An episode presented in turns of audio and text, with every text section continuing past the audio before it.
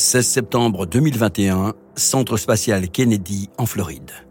Dans l'ascenseur qui les monte à 77 mètres du sol, deux hommes et deux femmes non professionnels s'apprêtent à partir trois jours seuls dans l'espace. Le voyage est organisé par la société SpaceX, appartenant au milliardaire Elon Musk. Tout sera contrôlé depuis la Terre. Les passagers ne piloteront pas. Ce sont des touristes. Les médias du monde entier ont les yeux rivés sur le pas de tir. Tout le monde a en mémoire l'explosion de la navette Challenger en 1986, quelques instants après son décollage. Sept astronautes avaient été tués, dont Christa McAuliffe, professeure de sciences sociales. Elle était la première passagère civile à monter dans une fusée. Elle aurait dû être la première touriste de l'espace. Podcast Story. Les quatre passagers du jour, prêts à risquer leur vie, ce sont Jared Isaacman, un riche homme d'affaires passionné d'aviation. C'est lui qui paye pour tout le monde, plusieurs dizaines de millions de dollars. Elle est Arsenault, rescapé d'un cancer qui travaille à l'hôpital pour enfants Saint-Jude, pour lequel Isaacman a justement lancé une levée de fonds. La professeure de sciences de la Terre et pilote, Sian Proctor. Elle, elle a toujours rêvé de partir dans l'espace, en hommage à son père technicien pour la mission Apollo. Enfin, Chris Sambrowski, un ancien soldat de l'armée de l'air, sélectionné pour sa générosité au cours de la levée de fonds de l'hôpital. Un quatuor parfait, de belles valeurs, un rêve américain. Depuis des mois, on les prépare physiquement et psychiquement. Ils ont même dû gravir un sommet en haute montagne pour tester leurs limites en milieu hostile. Isaacman sera le commandant de bord. Il a appris les gestes à accomplir en cas de dysfonctionnement. Leur combinaison intégrale étanche et résistante aux flammes n'a plus de secret pour eux. Elle pourrait être leur dernier refuge. C'est le moment des au revoir confiants, de passer un dernier coup de fil à la famille. De chaque côté, on sait que c'est peut-être un adieu. Les proches ne sont pas au courant, mais les voyageurs ont préparé des lettres à leur donner au cas où ça tournerait mal. Tout ce qu'ils vont vivre est prévu au moindre détail près.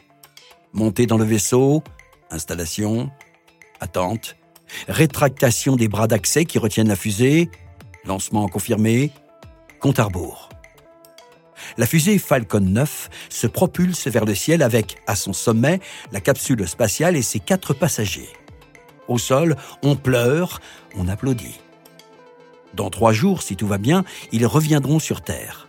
À la maison, back home, comme on dit là-bas. Deux minutes 40 secondes plus tard, les deux étages de la fusée se séparent. Le premier redescend, il sera récupéré et réutilisé. L'autre accélère et pousse la capsule à une vitesse suffisante pour qu'elle se mette en orbite. La capsule est détachée, moteur coupé. Mise en orbite, c'est parti pour 45 tours de la Terre. Les passagers ont l'autorisation de retirer leur combinaison pour profiter de l'apesanteur. Un peu plus tard, ils pourront accéder à la coupole, un petit dôme de verre avec vue à 360 degrés sur le vide spatial la Terre. Sur fond de noir absolu, elle apparaît tout entière, sans frontières, colorée. Un moment inoubliable qui vous change, paraît-il, pour la vie. Faire le plein d'images, inspirer le monde. Elon Musk dit vouloir ouvrir les portes de l'espace au plus grand nombre. Ça ne vous rappelle rien, cette expression?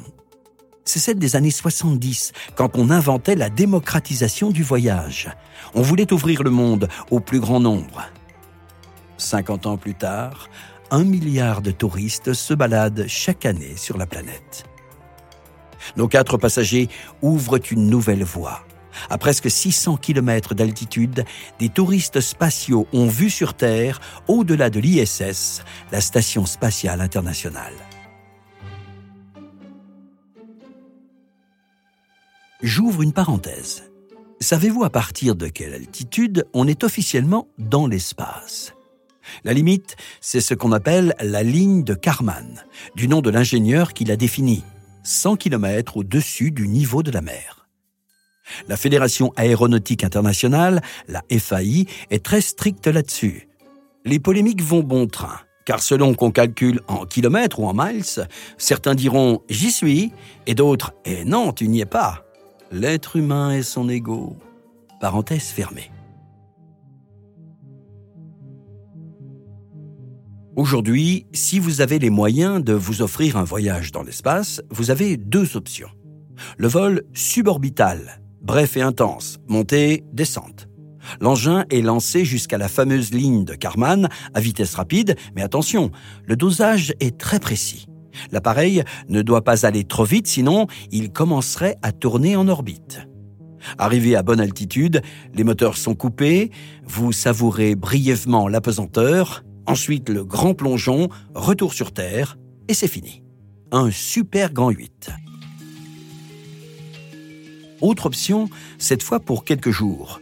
On vous emmène à bord d'un lanceur sur la plateforme de la Station spatiale internationale.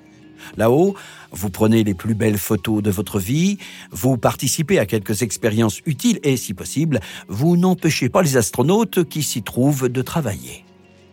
La construction de la Station spatiale internationale, l'ISS, a débuté en 1998, il y a moins de 25 ans. 400 mètres cubes, habitables, qui tournent en orbite autour de la Terre. Les astronautes vont y travailler pour des missions de plusieurs mois. Au départ, il n'est pas question d'y faire monter des touristes. Néanmoins, de temps en temps, la NASA fait exception. Entre 2001 et 2009, sept personnes vont y séjourner au compte-gouttes. Le tout premier, Denis Tito, paye quand même 20 millions de dollars. Les Russes ne sont pas en reste. Depuis 2011, avec leur fusée Soyouz, ils ont quasiment le monopole des lancements. C'est eux qui envoient hommes et matériel sur la station spatiale. Et eux aussi regardent du côté du tourisme spatial. En 2021, l'agence spatiale russe Roscosmos envoie un milliardaire japonais sur la station spatiale internationale. Il se nomme Yusaku Maezawa. Il a payé entre 50 et 60 millions de dollars pour passer 12 jours dans la station avec un assistant qui le filmait en permanence. Et des millions de followers ont suivi les vacances spatiales du touriste japonais. C'est à la même époque qu'arrivent dans la course à l'espace trois milliardaires. Ces trois hommes sont bien connus. Richard Branson, le créateur du groupe Virgin, lance Virgin Galactic. Jeff Bezos, le président d'Amazon, crée la société Blue Origins. Et enfin, Elon Musk, le patron de Tesla, qui possède donc SpaceX. Que vous propose-t-il? D'abord, Virgin Galactic de Richard Branson vous montrez dans un petit avion spatial qui sera transporté par un avion porteur. Donc ce n'est pas une fusée, vous ne décollez pas à la verticale. Quand l'avion arrive à 15 km d'altitude, hop, la navette se détache et monte vitesse grand V avec son moteur de fusée hybride jusqu'à 80-100 km d'altitude. Puis, le moteur est coupé apesanteur et redescente à la façon d'un planeur pour atterrir en beauté sur une piste au Nouveau-Mexique. En 2021, une première touriste, Bess Moses, est invitée à tester la cabine arrière, une expérience qu'elle qualifie d'indescriptible. Mais ce qui marque les esprits, c'est le vol de Richard Branson lui-même, le 11 juillet de la même année. Accompagné de deux pilotes et trois passagers, il est le premier milliardaire à aller dans l'espace avec un vaisseau privé. Le plus beau jour de sa vie, dit-il. Enfin, dans l'espace, il y a controverse puisqu'il monte à 86 km, soit en dessous de la ligne Karman. Aujourd'hui, 700 touristes ont déjà réservé leur place pour s'envoyer bientôt en l'air avec Virgin Galactic, dont, paraît-il, Ashton Kutcher, Leonardo DiCaprio, Justin Bieber et Lady Gaga. Prix des billets, 450 000 euros. Pour un vol de 90 minutes, décollage et atterrissage compris, cela revient donc à 5 000 euros la minute. Regardons maintenant ce que vous propose Blue Origins de Jeff Bezos. Vous vivrez des sensations très différentes. Cette fois, vous partez en fusée, ou plutôt dans une petite capsule située à son sommet. Comptez un peu plus de 10 minutes, tout compris. Intense et rapide. La fusée New Shepard vous propulse à la verticale. Même principe que précédemment, la capsule se sépare du reste et fonce jusqu'à 100 km d'altitude. Ligne de Karman atteinte, vous voilà dans l'espace. Moteur coupé, rêve d'apesanteur exaucé. Redescente contrôlée et freinée grâce à l'ouverture de trois grands parachutes et de rétrofusées. Et c'est déjà fini. Le New Shepard fait la une quand, neuf jours après le vol de Richard Branson, cette fois c'est Jeff Bezos qui s'envole. Avec lui, son jeune frère, une aviatrice de 82 ans, Wally Funk, pionnière de l'aviation, invitée de Jeff Bezos, et le dernier passager, un jeune homme de 18 ans, Olivier Damen, dont le père a remporté la vente aux enchères du billet qu'il a acheté 28 millions de dollars. Il est le premier client payant de Blue Origins. À l'heure où nous écrivons ce podcast, la septième mission habitée devrait bientôt être lancée. Aucun tarif n'a encore été fixé officiellement, mais on parle d'un ticket à 250 000 dollars. 10 minutes, 25 000 dollars la minute. Notre troisième agence, c'est celle d'Elon Musk, SpaceX. Là, on a affaire à un autre type de voyage spatial. Vous partez plusieurs jours, sur l'ISS ou, si l'opération est renouvelée, comme nos quatre touristes de tout à l'heure qui ont passé trois jours en orbite autour de la Terre, dans une capsule spatiale propulsée par une fusée. Le coût du ticket serait de 50 millions de dollars. Elon Musk franchit même une nouvelle étape avec l'hôtellerie spatiale. Il s'est associé avec la société Axiom Space pour ajouter une chambre à la station internationale. Une chambre grand luxe dessinée par Philippe Stark. Elle pourra accueillir huit touristes qui devront débourser 55 millions de dollars pour y passer 10 jours. Mais Elon Musk veut aller beaucoup plus loin. Les équipes de SpaceX travaillent activement pour le programme Artemis, qui prépare le grand retour des humains sur la Lune. Une nouvelle fusée va sortir des usines. Ce sera le Starship, le plus grand lanceur jamais construit, évidemment réutilisable, donc moins coûteux. 120 mètres de haut au total. Le Starship visera la Lune. Il pourra allunir quand une base sera construite pour les astronautes. À terme, un village lunaire où on fera pousser des végétaux dans des circuits fermés. L'eau serait puisée au fond des cratères de glace. Il n'y a pas encore de financement, mais la graine est plantée. Il est même prévu de créer un spatioport sur la Lune qui servira d'escale pour continuer plus loin. Et pour aller où? Mars, bien sûr. Le milliardaire souhaite à terme transporter un million de tonnes de matériel utile sur la planète rouge pour y créer une ville autonome. Science-fiction? Pour Elon Musk, c'est sans aucun doute la réalité de demain. Alors, on applaudit ou pas? Pour certains, c'est dans la suite logique des choses et c'est un plus indéniable pour l'humanité. Le cheval, la voiture, le train, puis l'avion et maintenant la fusée. Après tout, c'est dans la nature de l'humain d'inventer, de réserver la nouveauté à quelques-uns, puis de la démocratiser au fil du temps.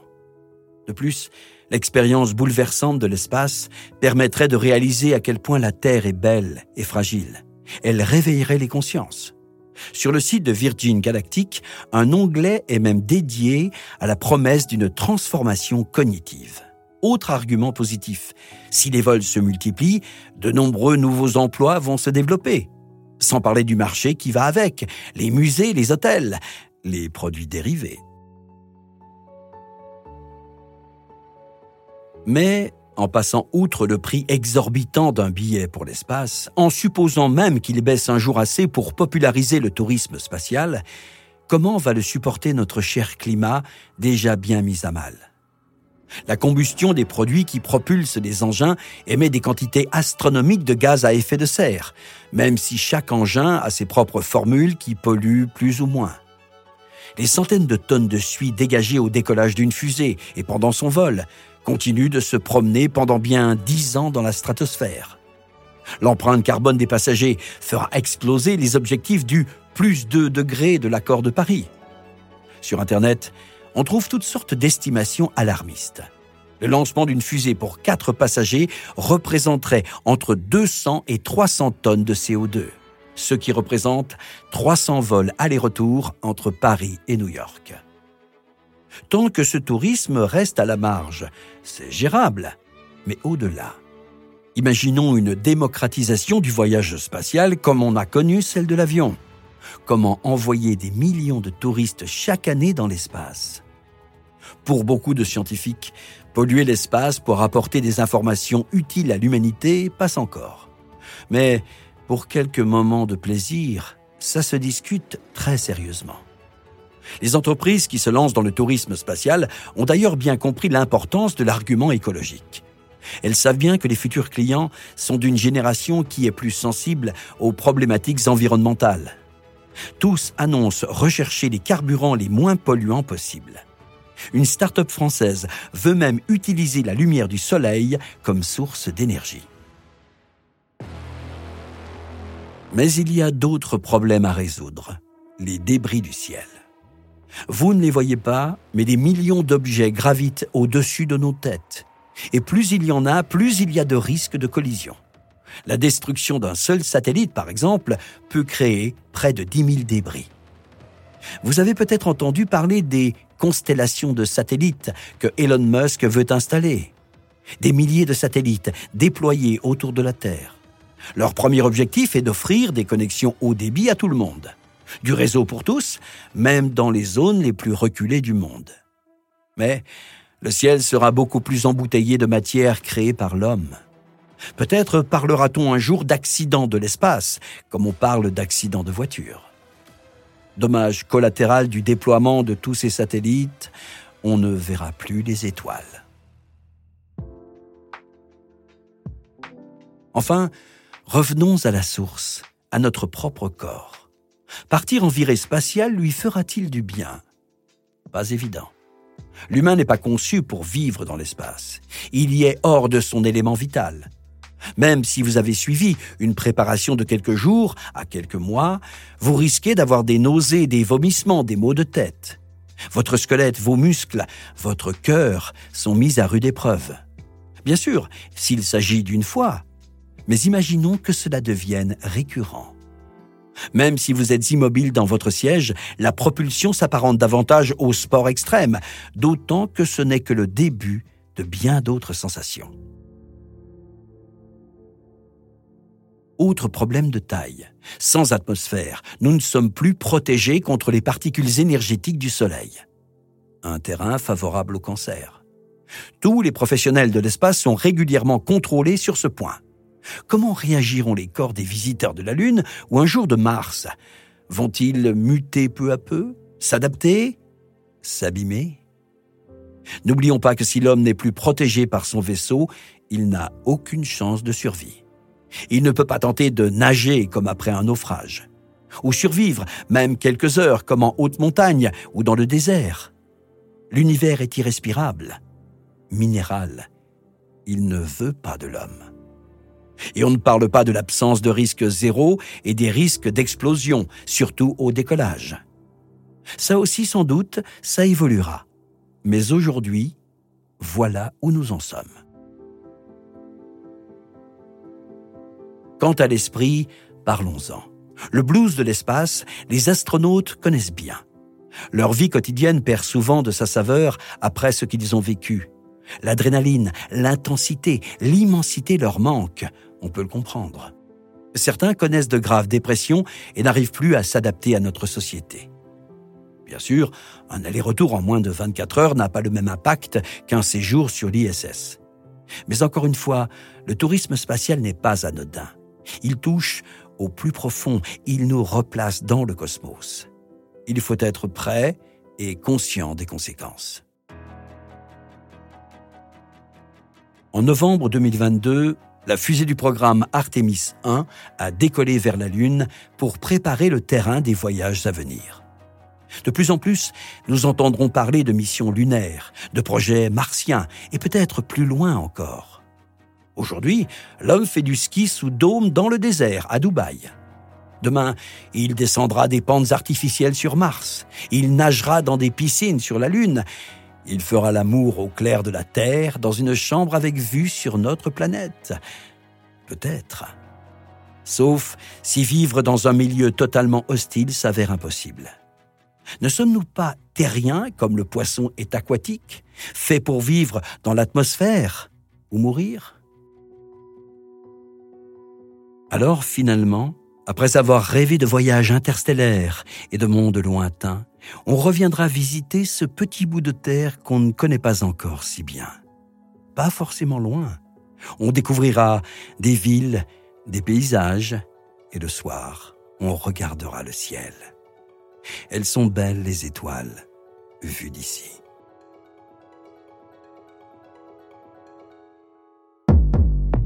Podcast Story. On a tous une histoire à écouter.